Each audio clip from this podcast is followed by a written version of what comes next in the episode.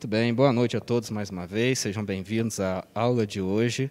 Nós vamos começar então falando um pouquinho da aula de número 14, que está aí o banner da, da aula, a aula de número 14, com o tema Que soem as trombetas.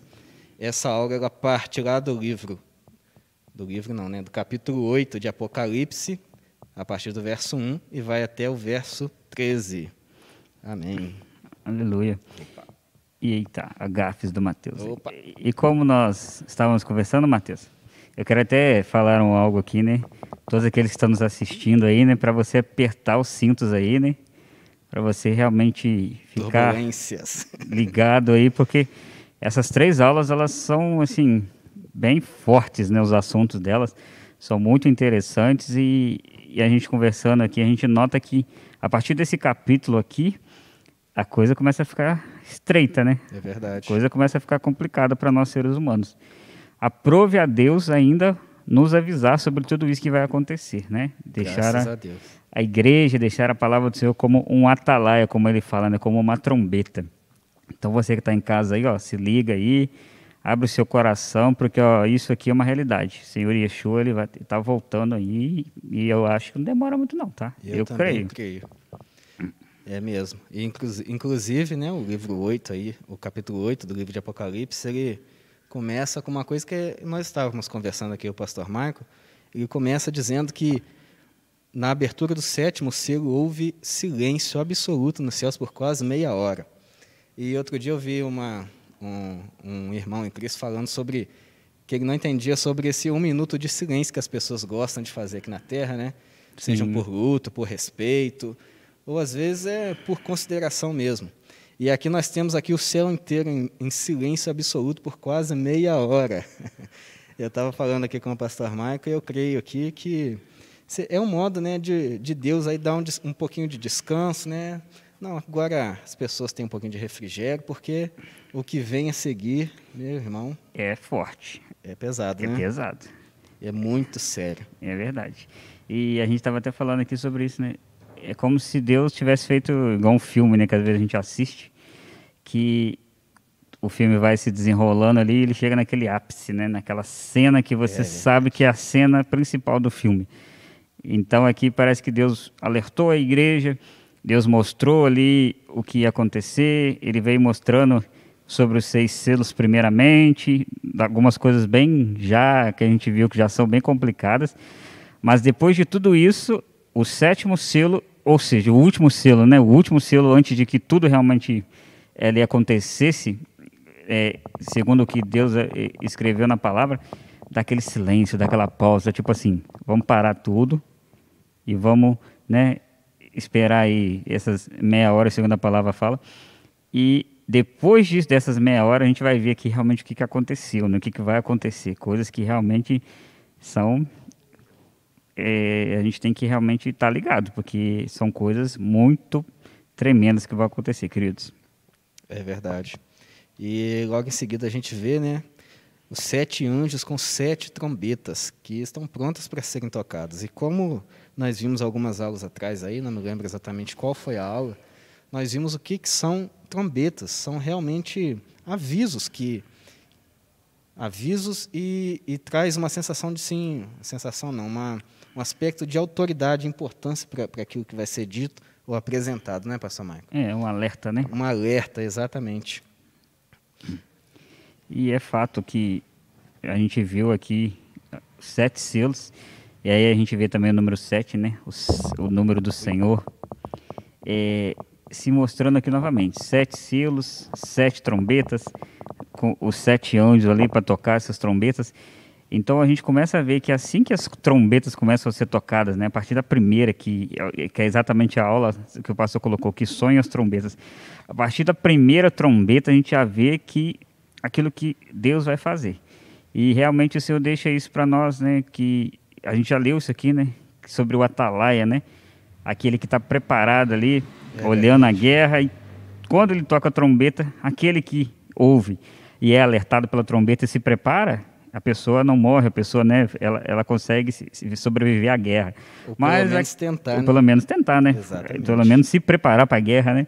Agora, aquele que, como nós estamos falando, ouve, ouve, ouve, ouve, e não, não ignora. Ignora, essa pessoa vai passar aperto, com certeza. Com certeza. E realmente esses sete anos com sete trombetas, eles trazem sim é, eventos muito catastróficos para o nosso planeta, né? para o nosso planeta como um todo, para toda a sociedade. Mas nada mais são do que mais sete avisos que nós temos. Porque lá no finalzinho do, do livro, do capítulo 9, se eu não me engano, depois a gente vai chegar lá, a palavra diz, e mesmo assim não se arrependeram e dá lá a lista de coisas que deveríamos nos arrepender, né? Ou seja, mais sete trombetas são tocadas, mais sete avisos Deus nos dá, e mesmo assim. As pessoas não se arrependem. As pessoas não é se arrependem. Difícil, difícil. A gente vai chegar a isso depois, né? Na, na aula 15, me parece, aqui, Sim, mais para frente aqui. Aula 16. É, mas é, é, aquilo que Deus fez lá no Egito. O Senhor exatamente. avisou, avisou, avisou, e o faraó não deu ideia, mas aí depois nós vimos as coisas que aconteceram. Mas dentro dessa aula de número 14, né, o pastor Jameson nos ensinou algo, que aí na, no capítulo você vai ver um anjo, né, com incensário, e lá no Primeiro Testamento nós vemos a Arão, quando as pragas ali aconteciam, quando algo, né, quando o povo pecava, ele pegava o incensário mais do que depressa para quê? Para levar até a presença do Senhor, para que a ira do Senhor fosse aplacada sobre o povo. E aqui, Sim. segundo o nosso pastor, é o contrário. É verdade. Esse incenso aqui, esse anjo com incensário, é um anjo trazendo ali é, um algo que vai ser o que? A vingança de Deus sobre todos os servos do Senhor que foram mortos, sobre todos aqueles que foram perseguidos, sobre a, o homem, né, sobre todas as pessoas que realmente ignoraram tudo aquilo que Deus escreveu, tudo aquilo que Deus falou. Então esse anjo com incensário aí não é algo assim, né? Não é, não é uma visão que você acha assim, ah, que visão bonitinha, o anjo levando ao Senhor é, para que o Senhor tenha misericórdia. Não, esse anjo aí, ele está lá diante do Senhor com esse incensário, ele também vai trazer o juízo aí sobre a terra, né? Ele leva o incensário ali e depois disso começa a vir as consequências do mal, né, do ser humano. Exatamente. Exatamente. Arão pedia pela misericórdia do Senhor o anjo pede pela justiça do Senhor para com aqueles que são justos, né? Pois é. Pois é. Eita glória, né? Deus é tremendo. E a gente começa a ver então que os anjos, então, o primeiro anjo ele começa a tocar. Ele toca a trombeta.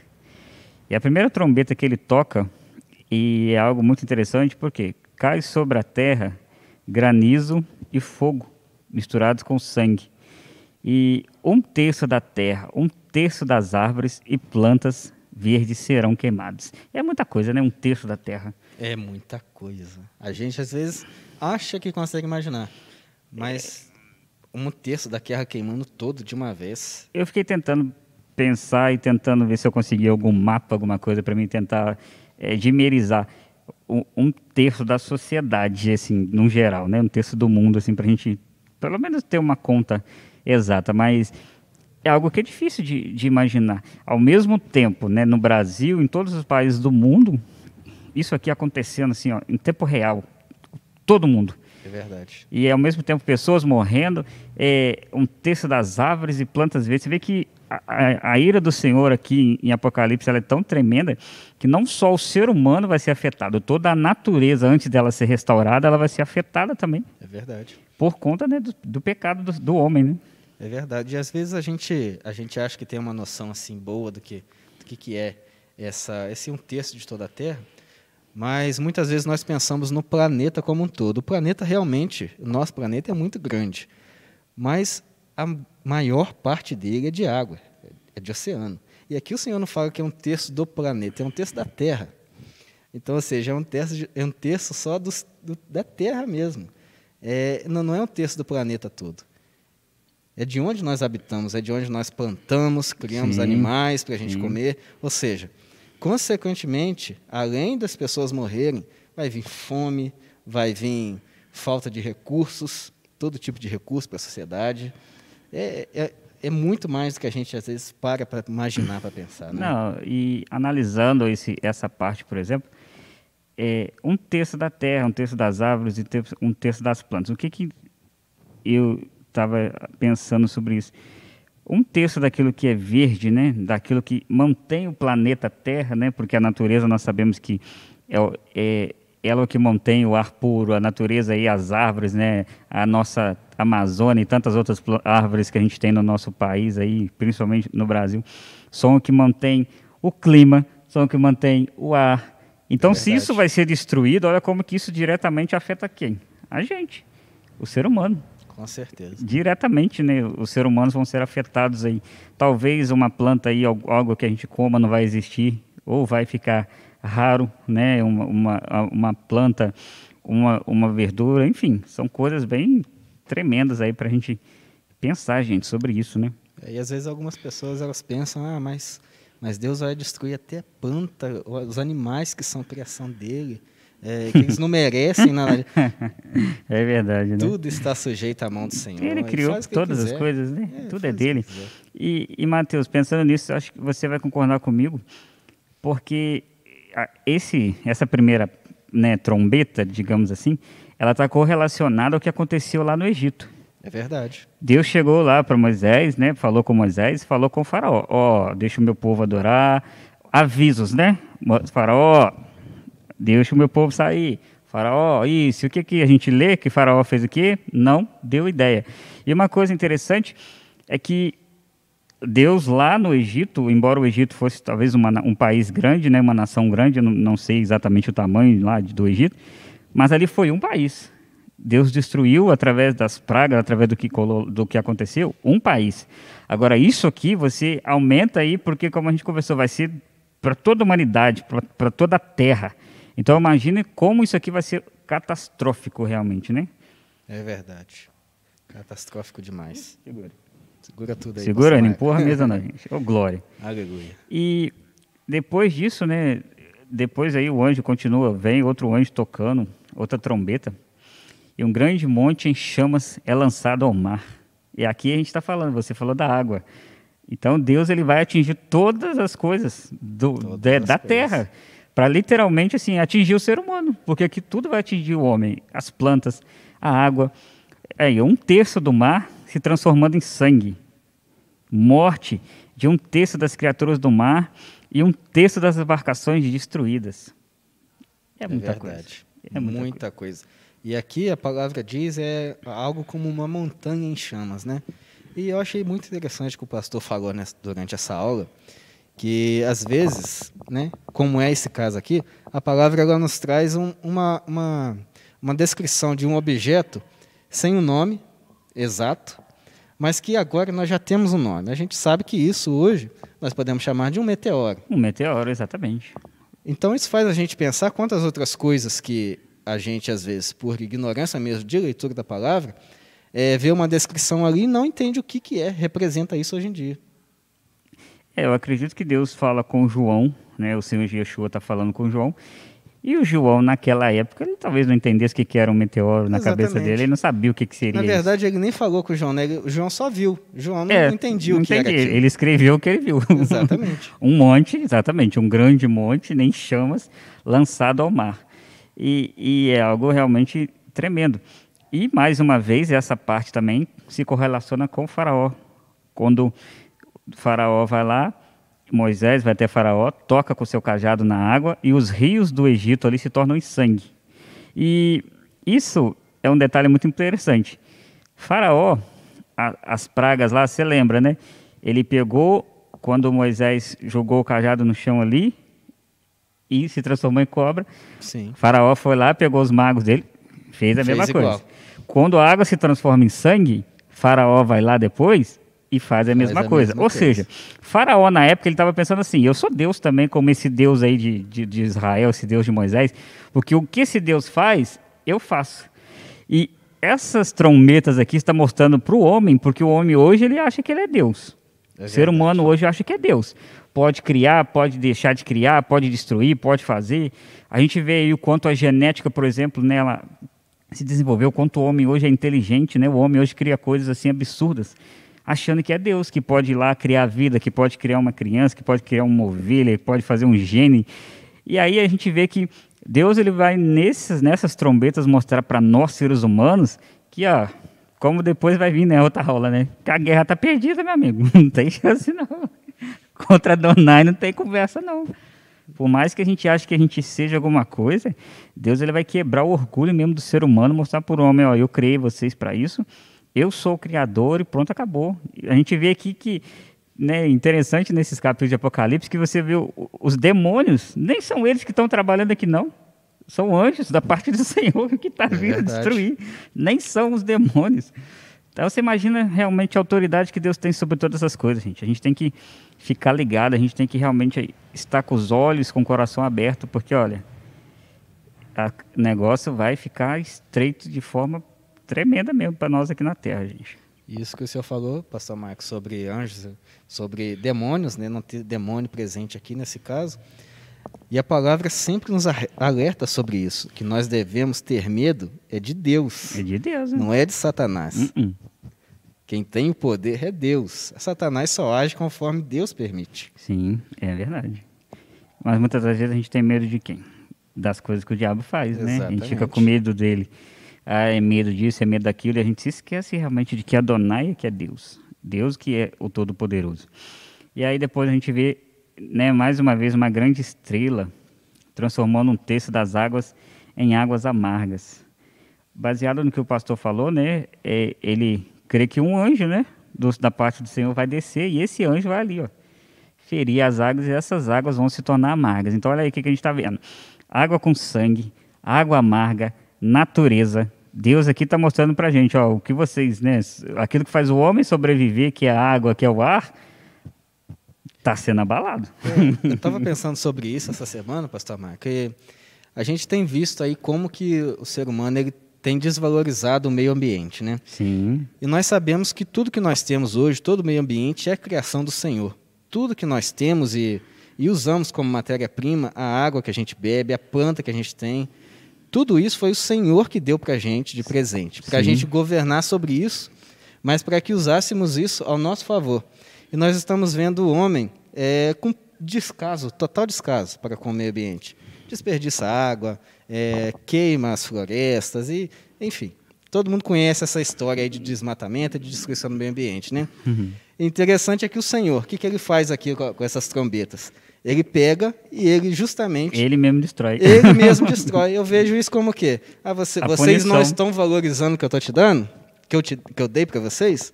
Então tá bom a punição para nós seres humanos. Porque você imagina, Mateus, é, você, eu, a gente toma água e a gente recebe água né, encanada.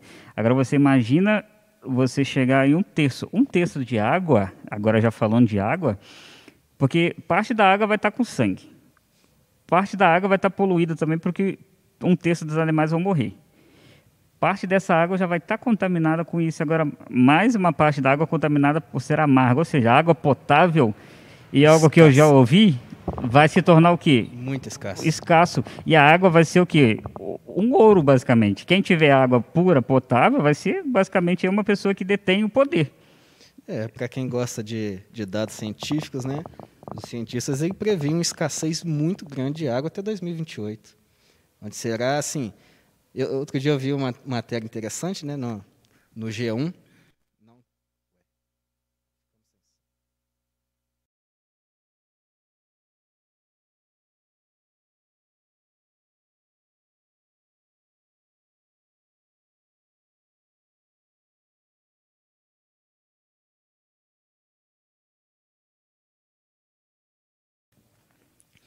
Voltamos. Tivemos um probleminha aqui, alguma coisa cortou o áudio, mas aleluia. Aleluia. Glória a Deus, voltamos. E, eu até esqueci que eu estava falando. Você está falando alguma coisa do G1 aí, que você viu a matéria? Ah, sim, vi uma matéria que os bancos, alguns bancos já estavam investindo em, em água mesmo, recurso de água, porque a escassez de água até 2028 vai ser, vai ser elevada demais. Vai é. ser um recurso assim muito valioso, sabe? Sim, acho que eu li algo também sobre isso aí, alguns bancos investindo nessa área, né? Com correlação a isso mesmo. Então, e é tão engraçado, né, que os cientistas aí, eles não acreditam, né, muitos deles não querem acreditar em Deus, mas de uma certa forma as coisas que eles falam e que eles pensam realmente é coisas que vão acontecer, não da forma como eles imaginam. Mas são coisas que vão acontecer. É verdade, eu gosto muito de ver esse tipo de coisa porque é só uma confirmação do que a palavra diz que vai acontecer. De que né? Deus é Deus, né, Mateus? É benção pura. Então, a gente já começa a ver aí, olha como que a coisa vai ficar feia. Terra abalada, fontes de água abalada, eh, águas, né, a água vai ficar aí escassa. E depois toca-se mais uma trombeta, e esse aqui eu achei muito top, assim, no sentido de que olha como Deus é poderoso. Porque um terço do sol, um terço da lua e um terço das estrelas vão escurecer. É um verdade. terço do dia e um terço da noite sem luz. Isso é algo muito assim. eh, Você já deve ter visto isso, o eclipse, né? Já viu quando isso acontece? O sol e a lua ali, eles, se- eles se juntam e às vezes acontece aquela escuridão no meio do dia, enfim. E, e até mesmo quando a gente vai ver a chuva, né? Que o dia tá bonito e de repente o dia fica escuro. Fecha totalmente. Você imagina isso aqui, gente. O Sol é um ser aí que a gente vê, né? O Sol, ele realmente ilumina toda a Terra. Então você imagina, o Sol vai escurecer, a Lua não vai brilhar, as estrelas vão escurecer um terço. Nós vamos ficar aí, a Terra, né? Sem luz também, sem parte de luz. Às vezes as pessoas acham, né? Ah, mas é, a gente tem energia elétrica, né? Sol para quê, né? Uhum. Mas a- a- às vezes nos esquecemos que nós precisamos do sol. Sim. Nosso corpo precisa, os animais precisam, as plantas, então. A Terra em si precisa a do terra Sol. precisa do sol. Nós precisamos do, do que Deus criou. É, gente, eu não sei, assim, né? Eu acho que Deus, ele fala na sua palavra, que ele fala com Noé isso, né? Ele, ele tem uma aliança com Noé, de que ele não destruir a, a terra mais com água, mas olha, a forma como ele vai atingir a terra aqui nessas trombetas, vai ser algo, coisas muito piores do que um dilúvio. Totalmente piores, tá? Então, essa aula mostra para nós, as trombetas vão tocar e aqueles. E aí é um ponto interessante, Mateus, que é o que é pregado o quê? Ah, para que que eu vou ler isso aqui? Para que que eu vou me importar com o Apocalipse se eu vou estar na glória com o Senhor, não é verdade? É eu não vou estar verdade. aqui? É uma palavra muito comum, né? E o pastor Dimas ele falou uma coisa interessante também na aula. É, então, essa- isso que Deus escreveu aqui, sabe para quê, foi então? à toa, foi à toa. Deus é um bobo, então, é, escrever isso escreveu isso aqui à toa. Ai, ai. É mais ou menos assim, Mateus. Tem uma placa que, de repente, é, vamos supor, alguém chega aqui, você mesmo que, que anda de Uber para lá e para cá, você chega para mim e fala assim, Pastor Marco, cuidado porque aqui na rua Marumbi tem um buraco. Ali, mais ou menos, ali perto daquela mensaria tem um buraco. Você me avisa. Para que, que você vai me avisar se tem um buraco? Se não tem um buraco. Tem lógica. Você só vai me avisar porque, como eu ando de bicicleta, pastor Marco, toma cuidado, porque se você passar no buraco, você vai se machucar. Agora, se não existe o buraco, para que, que você vai me alertar sobre isso? Eu acho que eu entendi o que você quis dizer, pastor Marco, mas, mas veja bem. É, eu ando mais- muito mais na cidade, né? Conheço muitos locais da cidade. Eu sei, por exemplo, que lá, no- chegando no Vitorino Braga, na, na rua Vitorino Braga, tem um buraco enorme no meio da rua. Mas eu já falei isso com o senhor? Não, Não. porque eu não passo lá. Porque o senhor não vai passar lá. Basicamente, o que dizem É, é exatamente é. isso. Que Deus está avisando, teve o trabalho de deixar escrito para a gente, uma coisa que ele sabe que vai acontecer, mas que a gente não vai estar lá para ver. Que é onde o ser humano, que é nós como igreja, não damos valor ao livro de Apocalipse. Exatamente. Tratamos Apocalipse como um livro de figurativo, né? um livro de figuras, um livro, sei lá, de que, que as pessoas pensam aí. E não dão valor. Mas, como os, os capítulos de Apocalipse mesmo terminam, o que, que o anjo fala? Quem tem ouvidos, ouça o que o Espírito diz à igreja. igrejas. Aquele que não der ouvido para o que o Espírito diz, vai passar perto, de verdade. Hum. E eu acho assim muito interessante a forma como esse capítulo termina, né? Que é um anjo que passa no céu e fala. Ele fala o seguinte: Ai, ai, ai, dos que habitam sobre a terra, por causa das outras vozes das trombetas dos três anjos que estão por tocar. tipo assim, né? Tocaram-se quatro É, trombetas. Meu Deus. E a coisa já ficou feia aqui. Quatro trombetas. Aí imagina, o próprio anjo fala, gente, ó, as outras três que forem tocadas, o negócio vai ficar pior. A coisa vai estreitar para o ser humano. Ai, ai, ai de nós, né? Mas é, é, e uma coisa que a pastora Daniela falou ontem aqui no Mulheres na Palavra, não sei quem não assistiu, tá no canal, não perde tempo, não assiste lá depois. É mesmo, gente. Mensagem top. Deus ele não ele não prova ninguém para desaprovar. Foi isso que ela falou. Sim. Então, se está tudo escrito aqui e nós vamos passar por isso, é porque Deus ele quer que nós é, nos arrependamos das nossas obras, das nossas obras más, e venhamos a, a realmente nos dedicarmos a Ele.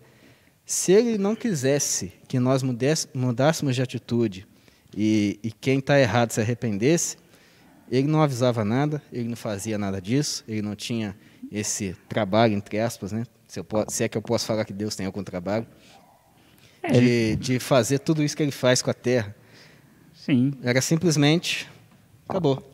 Jogar um meteoro só e acabar com tudo, né? Não necessariamente, às vezes só, só mandar para voltar, mandar é. para o inferno mesmo. É, pronto.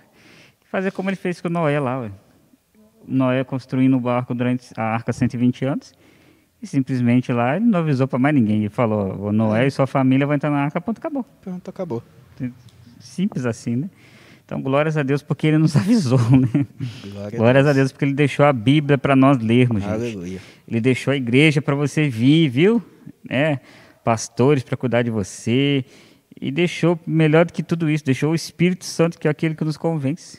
Então, é a gente verdade. tem que realmente abrir os nossos olhos, abrir o nosso coração. E essa aí foi a aula 14, né? Aleluia. Que soem as trombetas, gente. As trombetas vão ser tocadas, estejam em alerta. Aleluia. Amém. Vamos para a próxima aula, então. Aula de número 15. A guerra está perdida, como bem disse aqui o pastor Maico agora há pouco. E essa aula ela vai do versículo 1 do capítulo 9 até o versículo 12. A guerra está perdida. E essa aula, Mateus, antes da gente falar, que hoje eu lembrei de um texto. Não sei se você lembra desse texto. Está lá em. É, agora esqueci exatamente onde está, eu estava lembrando isso hoje. A palavra do Senhor fala né, que o rei Ezequias ele foi ameaçado ali pelo rei dos assírios. E, e a Síria naquela época era um povo forte, e o rei da Síria disse ali que ia entrar e, e esmagar Judá e acabar com todos eles. E o rei Ezequias, como um servo do Senhor, ele vai orar. Ele fala, Senhor, eu, Ezequias, como rei, como servo, eu não tenho exército para isso não, Senhor. Eu não tenho como guerrear com esse camarada, não. A gente vai perder. Aí ele fala assim: que o Senhor possa lutar por nós, que o Senhor possa intervir aí a nosso favor. E é tão tremendo que a Bíblia fala que os assírios estavam acampados ali ao derredor de Judá, e na noite, uma noite, gente, um anjo do Senhor, um anjo enviado de Deus, apenas um, ele matou 185 mil assírios. Um anjo. E por que, que eu estou falando isso? Porque o que vai acontecer daqui para frente mostra para a gente realmente, né, já o que está acontecendo aqui nesse capítulo que a gente leu, é o poderio de Deus, de que aquilo que nós, como seres humanos, não temos a menor chance contra o Senhor. se nós não nos arrependermos, se nós realmente não estivermos com Ele, não temos a menor chance, gente. O ser humano não tem como lutar contra Deus. E é o que o pastor vai falar aqui depois que a gente vai aprender aqui nessa guerra. Essa guerra está perdida, né? Ou seja, o que vai acontecer, o que está chegando aqui, gente, são coisas terríveis aos olhos humanos, gente, terríveis mesmo. Terríveis, é verdade. Bom, esse capítulo ele se inicia então com o toque da, da quinta trombeta, né? Da quinta trombeta. E é interessante aqui que o pastor fala sobre o que, é, é apresentado aqui, né? Que as pessoas associam muito esse esse abismo apresentado aqui a um vulcão. Mas a palavra não fala, não deixa claro que é isso, que é um vulcão. Na, diferentemente do, do monte em chamas que cai, né? Sim. No mar, aqui esse abismo, um vulcão, não sei se ele pode ser chamado de abismo, não. É, acho que também não. Vulcão não seria logicamente um abismo. Acho que abismo seria mesmo mais ou menos alguma coisa que.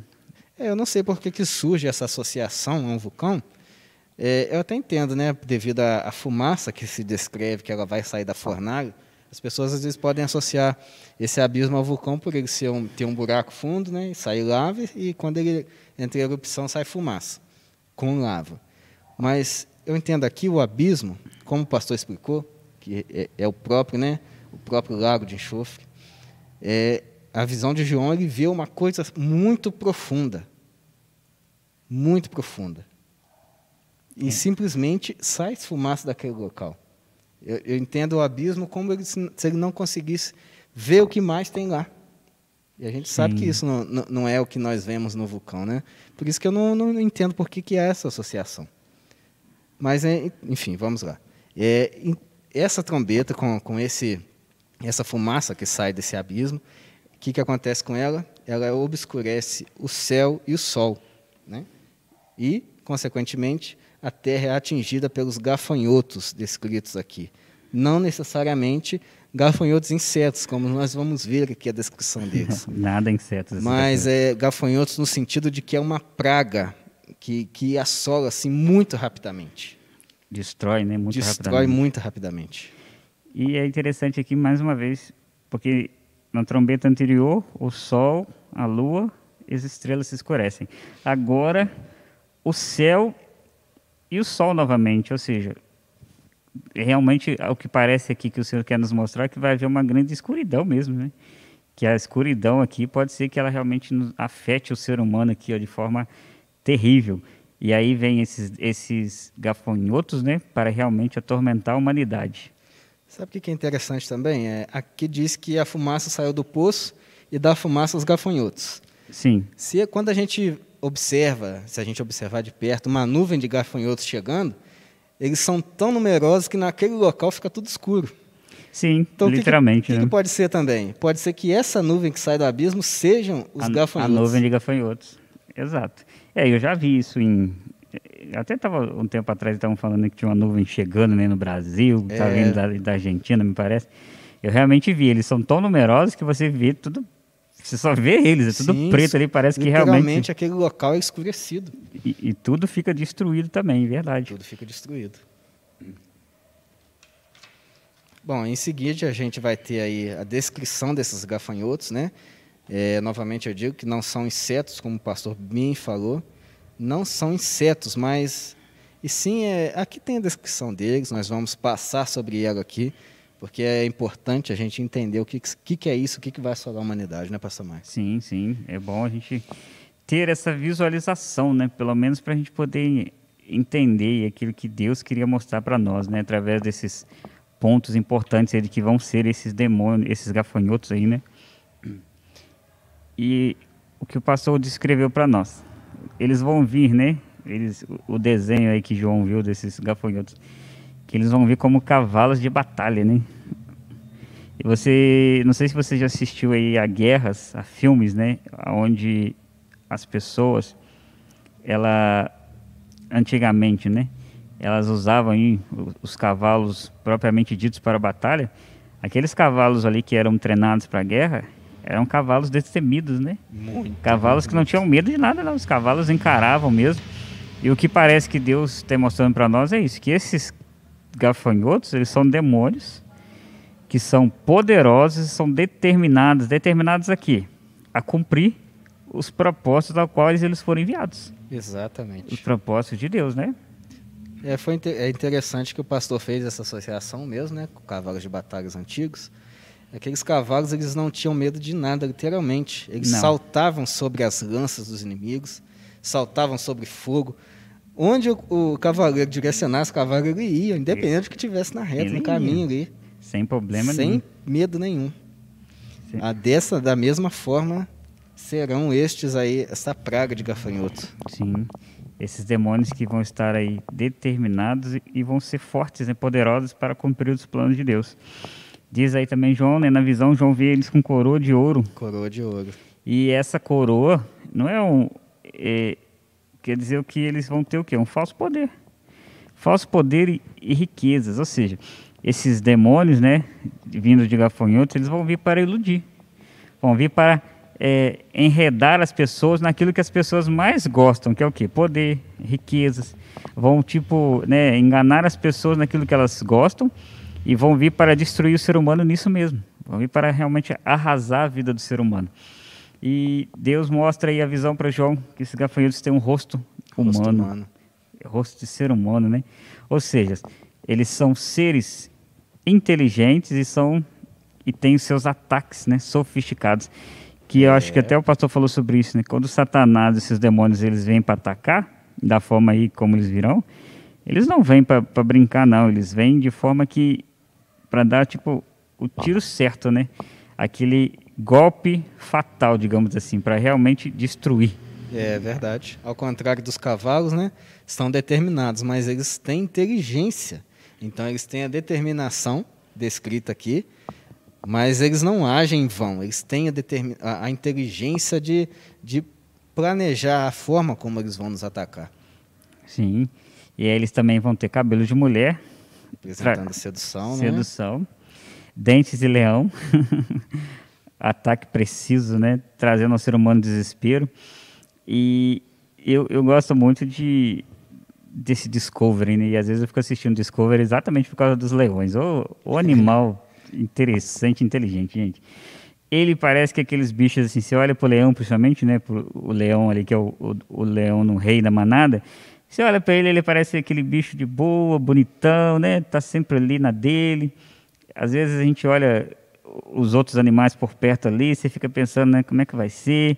Mas a gente vê que o leão ele é um animal que ele fica bem ali analisando, ele vê tudo. E quando ele ataca, não tem jeito, não tem chance para presa, não. Ele ataca para destruir mesmo, ele ataca para acabar ali com a festa mesmo. Então, Deus está nos dando uma visão, gente, de, daquilo que vai ser esses gafanhotos aqui. Ó. Ele está mostrando para gente que ele vai ter também, eles vão ter, né, couraças de ferro e asas com som de cavalos e carruagens em batalha. Ou seja, ninguém vai conseguir impedir, gente, o agir desses demônios. Nenhum ser humano poderá, com nenhum exército, por mais força bélica que exista na Terra, vai conseguir deter esses demônios que o Senhor vai enviar sobre a Terra. É verdade. Caudas, ferrões de escorpião. Né? O escorpião ele causa dor, né? causa febre, causa agonia. Então, gente, descrevendo todo esse design, esse desenho desse, desse, desses gafanhotos, vão ser animais aí terríveis. Olha que descrição que o Senhor nos mostrou que, ele vão, que esses demônios vão trazer sobre a terra. Então nós temos que realmente analisar isso aqui, gente, e estarmos firmes com o nosso Deus, firmes, né, com o nosso Senhor. E a palavra diz que esses esses gafanhotos, essa praga, ela vai assolar a humanidade por cinco meses direto, né? Cinco, cinco meses. Cinco longos meses. E o mais assim o mais terrível que é descrito aqui é que os homens, nesse período, os homens atingidos por esses animais, que são, sofrerão esses ataques, as pessoas né, que sofrerão as consequências disso, é, eles buscarão a morte e não, e morrerão. não acharão. Terão tamanho sofrimento ao ponto de desejar se matar muitas vezes, desejar a morte e não vão achá-la. E o pastor falou uma coisa que eu achei assim muito interessante, que é o, aquele ímpeto que a pessoa às vezes tem para cometer um suicídio. Isso não, não vai existir nessas pessoas. Não. Não, não, não a tentativa frustrada. Não é isso que a palavra diz. A palavra diz que, ela, eles não vão conseguir fazer isso. Tem né? o desejo, né, de, de tirar a própria ainda vida. Né? Terão, né? mas não vão conseguir. Conseguir fazer, né? Apesar de todo o sofrimento, o homem não vai ter aquela, aquela coisa sofrimento. de eu vou lá me matar. Eu, eu, isso, isso, por um lado, é até bom na pessoa não se matar, né? Mais chance que ela tenha. Mas o, o, o ponto é, é o, a, o tamanho do sofrimento que a pessoa vai ter para chegar nesse ponto de desejar Querer a morte. morrer. Isso, isso às vezes é para algumas pessoas é inimaginável. Sim. A pessoa sofrer tanto a ponto de desejar a morte. E isso tem sido mais comum do que a gente pensa, né, pastor Maio? Tem sim. Muito mais comum. Então, quer dizer, as coisas, como o pastor sempre fala nas aulas, assiste lá, todas as aulas, o pastor sempre fala, as coisas já estão acontecendo. As coisas já, já começaram a acontecer. Então. É verdade. A gente tem que realmente abrir os olhos aí, abrir a nossa coração, a nossa mente para entender isso. Você imagina, eu, graças ao Senhor, nunca fui nem desejo ser picado por um escorpião. Mas eu já ouvi relatos de pessoas que foram picadas por este animal, de que aquilo ali, o local onde ele é, pica, fica ali doendo. E é uma dor intensa. Agora você imagina, Mateus, cinco meses. É, uma nuvem de gafanhotos num, numa colheita mesmo. Se ele ficar durante cinco meses, eles vão devastar, eles vão devastar, vão acabar com aquela plantação. Vai ser algo terrível para aquele homem ali, para aquele agricultor depois recomeçar de novo vai ser tenso. Cinco meses. Agora você imagina isso aqui mesmo: cinco meses desses demônios assolando a terra e os homens desejando a morte, os homens desejando realmente né, para acabar ali com esse sofrimento durante esse tempo, e eles não vão encontrar a morte, não vão poder tirar a sua vida, porque o Senhor não vai permitir.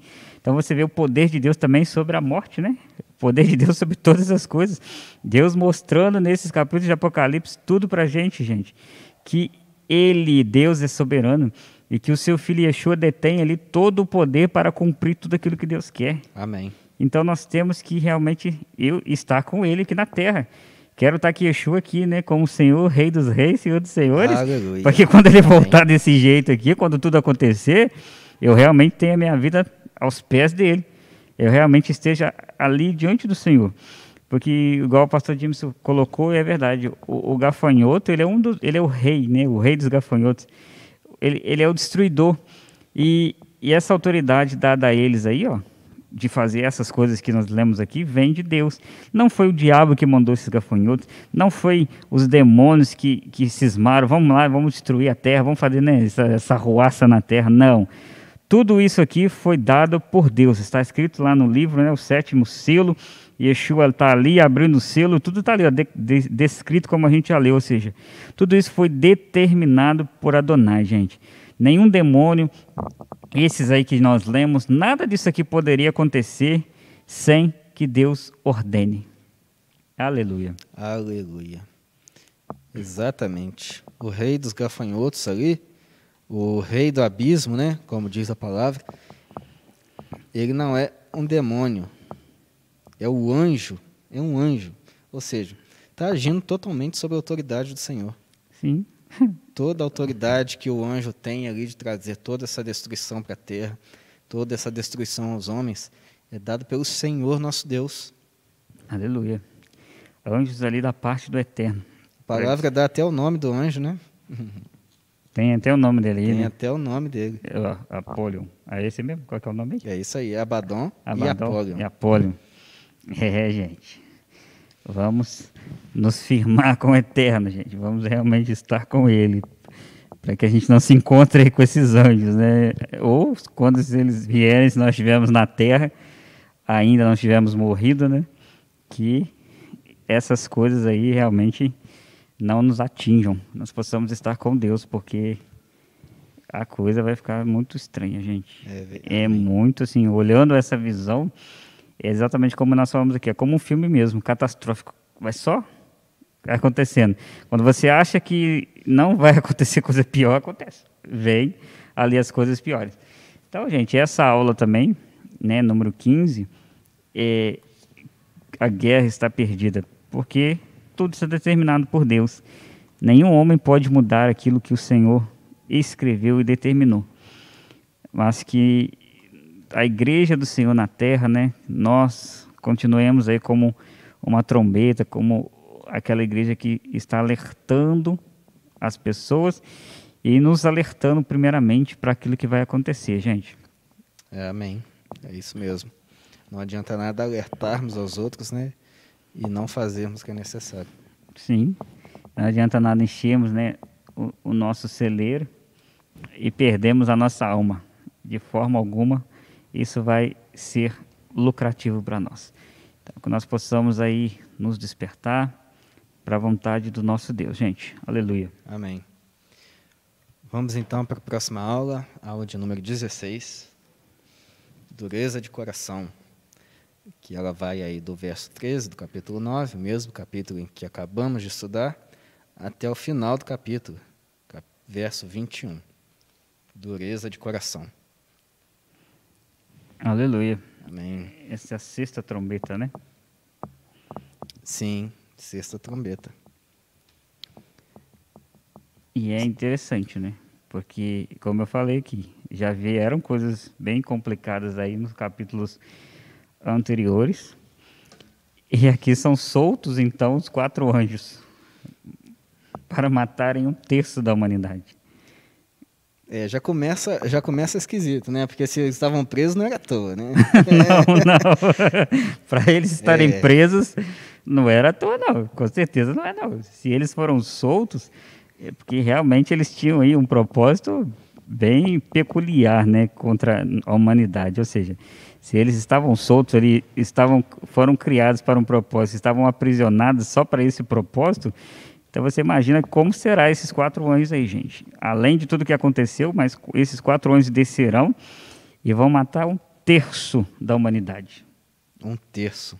E a palavra diz, né, lá no verso 15, que eles estavam preparados para a hora e dia e mês e ano. Ou seja, eles já estava assim, certinho dia, mês, estava definido já a hora que eles seriam soltos. Sim, interessante, né? E, e aí, baseado no que você falou, os esses anjos aí, eles estavam preparados para cumprir o propósito de Deus, ou seja, eles foram criados para esse propósito. Então, eles já sabiam o propósito ali do Senhor e estavam ali à espera do propósito. E nós, como servos do Senhor, ouvindo tudo isso que a gente está ouvindo, estudando toda a palavra, sabendo de tudo que vai acontecer, muitas das vezes o que, que a gente não faz? Não se prepara. é complicado, né? É difícil, gente, difícil. Os anjos do Senhor, como nós falamos, os demônios, e todo o céu, né? Tudo aquilo que o Senhor determinou né? lá no céu, tudo está debaixo da autoridade dele e ao comando dele. Mas nós, como seres humanos, muitas das vezes queremos achar que somos melhores do que Deus, queremos achar que somos maiores do que Deus, queremos achar que não precisamos obedecer a Deus. E aí o que, que a gente vai colher com isso? Consequências destruição. terríveis, destruição. É. Bom, a sexta trombeta, então, ela é a liberação desses quatro anjos, desses quatro anjos que virão para trazer grande mortandade para a terra. Né? Um terço dos homens restantes ali serão mortos. Um terço do, do, do restante dos homens serão mortos. Interessante que essa, nesse trecho a palavra traz aí o número que é dos exércitos desses anjos. 200 milhões. E aqui... é muita coisa. Né? Aqui, eu, se a gente parar para pensar, o nosso país todo tem pouco mais do que isso né, de população. Então, não seria exagero a gente imaginar nosso país todo como um exército muito poderoso. É muito, muita quantidade é de soldado para um exército desse. E a descrição dos soldados ali, a gente vai ver daqui a pouquinho, assim, é, é, é inimaginável que um, uma quantidade tão grande assim ataque é, a humanidade de uma vez de só. uma só vez, né? Ao mesmo tempo, né? E, e aí que você falou interessante. Então a gente supõe que esses quatro anjos seriam então é, quatro capitães, digamos assim, né? Quatro líderes ali, seriam os quatro principais na linha de frente que vão trazer todo esses anjos aí depois, né? Todo isso para poder destruir a humanidade. 200 milhões, como você falou, é muita coisa. É muita coisa. Não dá para pensar assim realmente nisso assim destruindo a terra, trazendo mortandade ao homem. Então a gente vê que vai ser algo muito sério. 200 milhões de pessoas, 200 milhões de anjos. Então você imagina se esses 200 milhões cada um matar uma pessoa? é muita gente, né? Já são 200 milhões de pessoas e o mundo aí com 7 bilhões, né, fora que a gente não sabe como que vai ser e quantas pessoas vão morrer antes disso. É, o interessante é que, pelo que a palavra diz aqui, né, é, o cavalo, o cavalo desses, desse exército, ele tem cabeça de leão e da boca dele sai fogo, fumaça e enxofre. Quer dizer, eles não precisam nem lutar para eles matarem. não. Eles não precisam lutar. Não. É preciso apenas que eles existam ali. Sim. O quão grave que, que é isso. É, é não sei a forma como eles vão usar para matar, né? Mas, segundo se for né, usando fogo, ou seja, como vai ser, vai ser realmente assustador. É, a gente gosta de, de ver esses detalhes assim, mas o, o que importa aqui é que tudo isso que está sendo apresentado aqui, na sexta trombeta né, que nós estamos, é a vontade de Deus sendo se cumprida. Sim. De todos os selos aqui rompidos, todas as sete trombetas aqui que estão sendo tocadas, estamos na sexta, elas representam a vontade do Senhor sendo cumprida. A, tudo que o Senhor foi avisado aqui na palavra dele se acontecerá. Sim, verdade. E a vontade dele, independente do que façamos, né, façamos tentando impedir o Senhor, que muitas vezes nós agimos assim, tentando impedir a mão do Senhor em nossa vida, né? A vontade do Senhor acontecerá, independente do que aconteça. É, independente do que. É, é o que tem ao interior. Independente do que o homem pense, tente fazer ou ache que possa fazer alguma coisa, não vai ter chance, não. Nós não teremos chance, gente. E às vezes eu fico vendo pessoas que, principalmente nessa pandemia, quanto de pessoas que ao invés de se apegar a Deus fugiram dele, abandonaram Deus, como se Deus não fosse importante, sabe? Como se, ah, não tô nem aí não, vou viver minha vida e Deus não, não me importo com isso. Quando isso aqui acontecer, as pessoas que realmente de, esses demônios, esses, esses demônios, esses anjos estiverem designados a matar, não vai ter chance não, gente. Não vai adiantar não. Vai vir, vai cumprir os propósitos de Deus mesmo. E pode ser tarde demais para nós como seres humanos aí sem chance nenhuma. Misericórdia. É verdade. E o que o pastor estava falando nas aulas, que o Mateus comentou aqui, né? Esse fogo, esse enxofre aí, né? Pode ser aí um, a punição de Deus, né? Contra essa depravação, gente, da humanidade. Contra essa podridão que a humanidade tem se tornado, sabe? Contra essas coisas que as pessoas tentam engolir, trazer aí para nossa goela abaixo. E o que eu acho interessante é o seguinte: isso, como o Mateus falou, já está acontecendo no mundo hoje. E vocês aí que estão nos assistindo, o Mateus aqui, vão concordar tudo aquilo que é contra a palavra, tudo aquilo que é contra a família, tudo aquilo que é contra Deus, é, se é votado, se é apoiado, vira aí, é, vira filme, vira novela, vira tudo para quê? Para, sabe, trazer aquela coisa assim para que a humanidade realmente ela fique mais perdida do que está. Então Deus ele deseja que o ser humano, nós como os homens, nós devemos nos arrepender, e nos arrepender de verdade, gente, de coisas que o ser humano faz que são terríveis. E o pastor escreveu aí cinco coisas, cinco apenas. Mas eu acho que dentro dessas cinco está englobando tudo que nós seres humanos fazemos de terrível aí contra o Senhor. Não é verdade? Isso aí, Mateus, essas cinco eh, coisas que o pastor escreveu aí, ó, são coisas realmente que o ser humano faz e isso aqui engloba basicamente tudo aquilo que é abominável a Deus. Exatamente. Tudo que é abominável a Deus. E o que o senhor falou é muito interessante, né? Porque agora está na moda é, você falar e, e, ser contra tudo aquilo que nós sabemos que são valores que o nosso Deus coloca para a gente, né? Sim. A família, principalmente, acho que é o mais atingido hoje em tudo que é tipo de meio de comunicação. É, Fala-se tudo o oposto do que Deus ordena. E isso traz consequências para a gente. Acaba que coisas como, como fornicação sejam naturais. E quem prega de acordo com a palavra de Deus, quem fala que o que está na Bíblia é certo, acaba que está sendo errado da história hoje. Uhum. E dessas cinco coisas que, que o pastor colocou para a gente aí, a primeira delas é a idolatria. E nós sabemos aqui, nós aprendemos nessa igreja que idolatria nem sempre é você cultuar a um Deus, a uma estátua, a, a, a uma figura de uma divindade. Idolatria é tudo aquilo que ocupa o lugar do Senhor na sua vida. Sim. Tudo aquilo pelo qual nós dedicamos nosso tempo, ao invés de dedicar ao Senhor.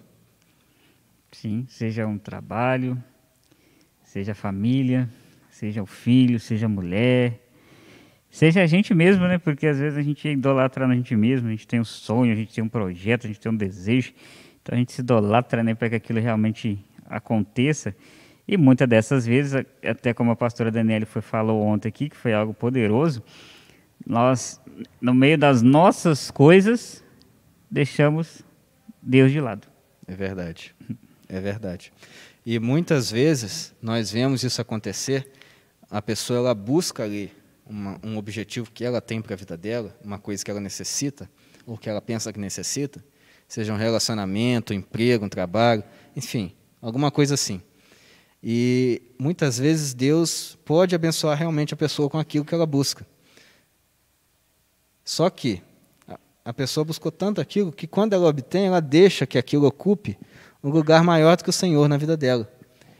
Qual que é a consequência provável disso? Deus pode tirar de volta. E aí que vem a frustração depois, né? Sim. Mas isso é uma coisa que nós mesmos causamos. Porque se nós, se nós buscamos algo e quando recebemos, ocu- colocamos aquilo no pedestal mais alto do que o nosso Deus, é, então nós estamos transformando a bênção que recebemos em, Em uma maldição. idolatria. Consequentemente, vai virar uma maldição em nossa vida. Ou às vezes, como você falou, é pior Deus não tirar. Às vezes Deus deixa. Às vezes ele, pelo contrário, ele deixa a gente se envolver com aquilo de tal forma que a gente vai se envolvendo, se envolvendo, se envolvendo cada vez mais, que aquilo vira uma bola de neve e, e aí realmente a gente se perde mais do que nunca com isso. Misericórdia. Pior ainda, né? É pior ainda. É pior ainda. Assassinatos. Assassinatos. Cada vez comuns no dia de hoje, por motivos banais, às vezes sem motivo, Uhum. e a coisa tá, tá, Tá ficando esquisito. feia. Mas essa questão do assassinato também, a gente tem sempre que frisar, principalmente a gente na igreja, que não é só assassinato de você pegar uma arma, uma faca. Existem nas, existe no modo geral, né? O ser humano ele gosta de assassinar o outro, às vezes com uma palavra, É verdade. uma atitude, O Senhor Jesus fala, né? Aquele que odeia o seu irmão já é assassino. já o matou. É assassino. E as pessoas assassinam aí, às vezes, a, a outra dentro de casa por causa de uma palavra, por causa de uma de alguma coisa, né, que ela faça.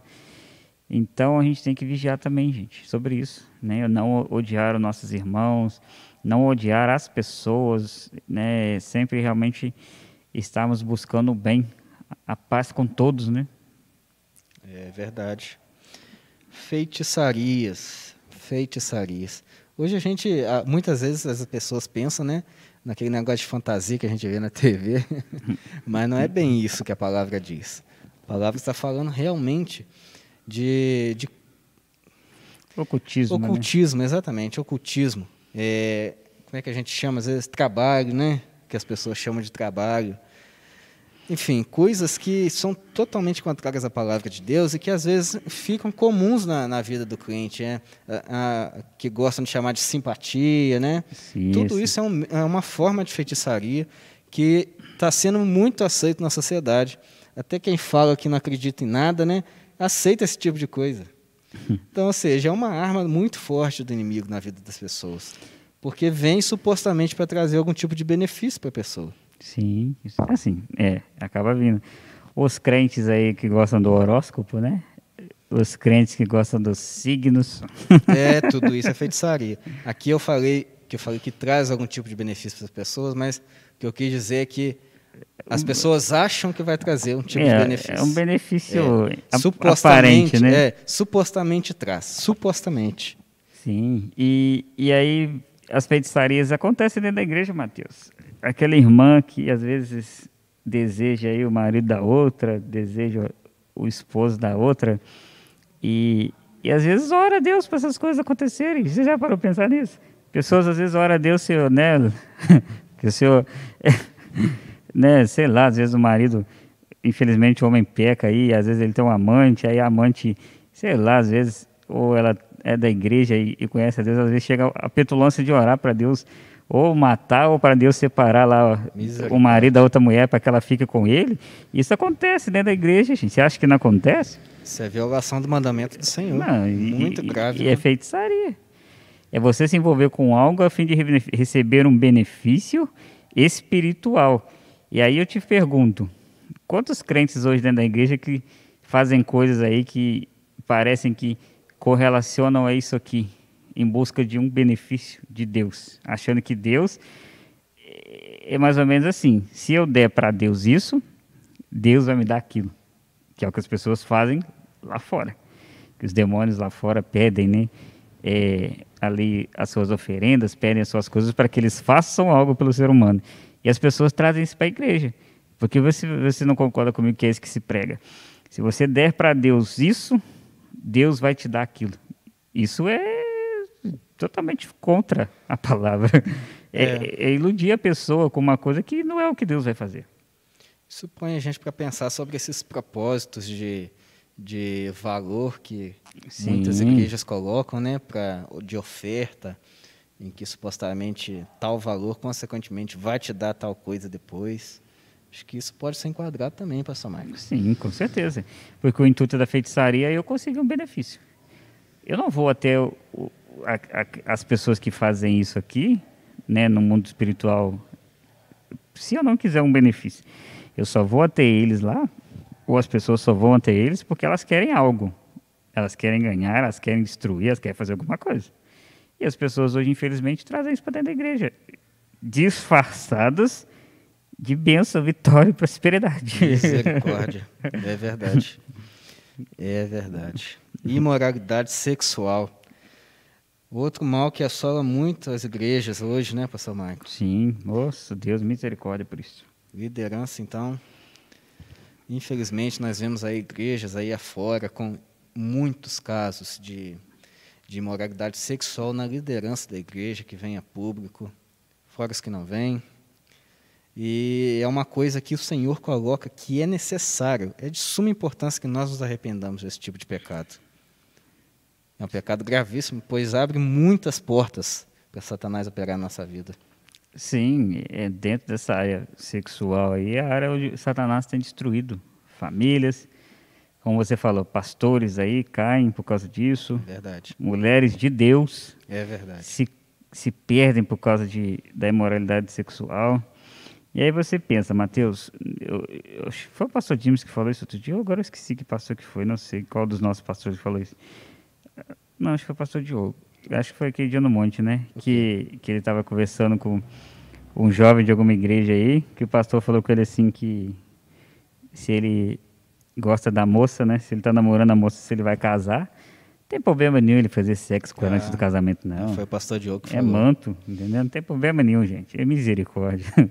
Aí você pensa comigo, se o líder ele fala isso para um jovem, o jovem já está com o ímpeto ali de fazer isso. Se ele tem a aprovação do seu líder, olha que situação. Complicado até alguém falar a verdade para ele depois, né? Não, você tá mas tá como, como você fala a verdade? É. Se você tem uma liderança te falando isso, é, uma coisa que você quer ouvir, é. é.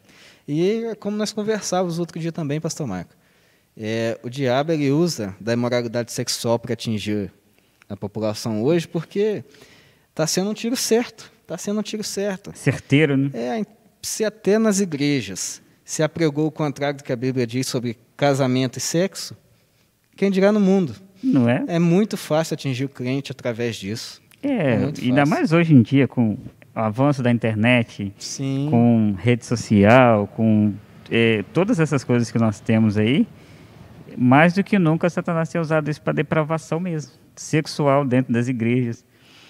É, ontem, eu, esses dias eu estava até vendo, acho que foi ontem mesmo uma igreja aí, o pessoal batizando de biquíni, de bermuda, de sunga, sério, é eu vi ontem. Eu olhei assim, Meu eu Deus. falei, gente, o negócio tá ficando doido mesmo. É batismo, não é? É, misericórdia. Happy hour. É, festinha, né? Ou seja, gente, tem muita coisa dentro das igrejas que a gente não sabe, mas que geram aí todos esses problemas dentro das igrejas aí. Porque a imoralidade sexual, desde de Gênesis a Gênesis, acontece. Verdade. Desde que Deus criou todas as coisas, o homem vem se pervertendo, pervertendo, pervertendo, sexualmente falando. E aí, tudo isso nós temos que nos arrepender. Por quê? Porque é, é um algo muito sério, é um algo muito terrível. E o pastor James fala muito disso não só o adultério, né, mas quando realmente o homem ele se relaciona com outra mulher, o adultério e coisas relacionadas sexualmente falando, são pecados terríveis na nossa vida, gente. Para você se libertar, para você se restaurar, para você é, crescer de novo, né, como servo do Senhor, é muito complicado. Por isso que Satanás usa essa arma, como o Mateus falou, um tiro certo. Atingiu ali, ó, acabou. Né, já era. A pessoa ali às vezes até se arrepende mas é algo que a gente estava falando também outro dia. É, se você, um líder, ele peca, ele erra, a igreja toda cai em cima dele. As pessoas caem de pau nele porque o líder não pode errar, porque o líder é isso, porque o líder tem que ser exemplo. Então, Satanás usa essas coisas para depois o que o líder olhar para si mesmo e falar: Nossa, eu errei, eu pequei. Eu não sou digno mais de continuar o que Deus tem para mim. Aí o líder desvia ou vai para o mundo, enfim Coisas que eu vejo aí muitas pessoas desviadas, muitas pessoas perdidas, porque um dia se deixaram levar pela imoralidade sexual. É, é muito sério, gente. Por isso que a Bíblia fala, né? E, Yeshua, ele deixa muito claro, né? Se os seus olhos forem luz, todo o seu corpo vai ser luz. Então, existe uma musiquinha que fala, na música infantil, né? Cuidado, olhinhos com que você olha, cuidado, ouvido que você ouve, cuidado, mão que você põe a mão, porque é complicado, gente. Não podemos cair nesse pecado, não, porque é triste. É, é muito triste. E o último dele, roubos. Aí você vai falar comigo assim, pastor, eu nunca roubei nada de ninguém, não sou ladrão. É, mas a gente tem que aumentar, esse, ampliar esse roubo aí, né, Matheus? Você pode não roubar fisicamente falando, você não foi lá, roubou um celular, roubou um dinheiro, mas você roubou o tempo né, do seu irmão. É verdade. Você roubou a paciência dele, porque você fica aí tumultuando a vida dele. Você roubou a paz do irmão. Você roubou, gente, alguma coisa. Então a gente tem que vigiar e não ser ladrão. A gente não pode tirar nada do nosso irmão. Se eu falo com, com o Mateus, se eu falo com alguém que eu vou fazer uma coisa, eu tenho que fazer. Porque se eu chego para o Mateus, né, Mateus, ó, não, amanhã a gente vai lá fazer. Aí o Mateus está me esperando ali aquela hora. E aí o pastor Marcos está onde? Está dormindo.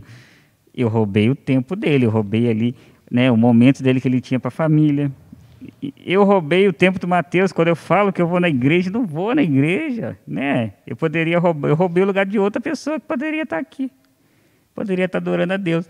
Então a gente tem que ampliar isso, né? Eu não posso ser ladrão em nenhuma hipótese. É verdade. eu não posso roubar nada. Meio é. dura essa mensagem, né, pastor?